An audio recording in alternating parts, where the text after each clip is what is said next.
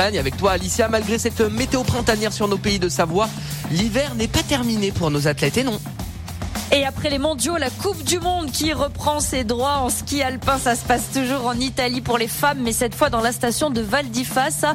Et ça démarre dès ce vendredi. La descente est programmée à 11h45. Il y aura du Super G dimanche à 11h.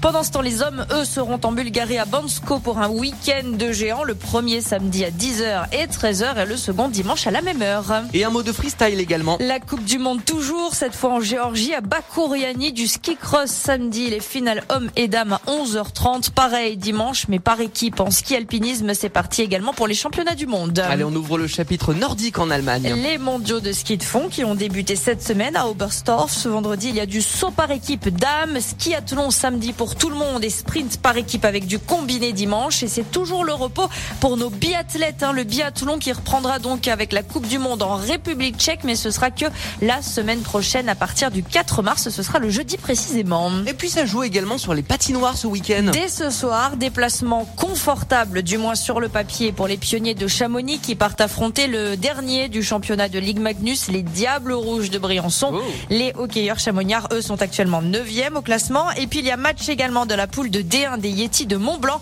qui affrontent Épinal ce week-end. Et bah allez, go Yeti et go les pionniers. Et comme ça, bah envoyez du lourd quoi. Hein. Go tout le monde. Bah quoi. oui, évidemment.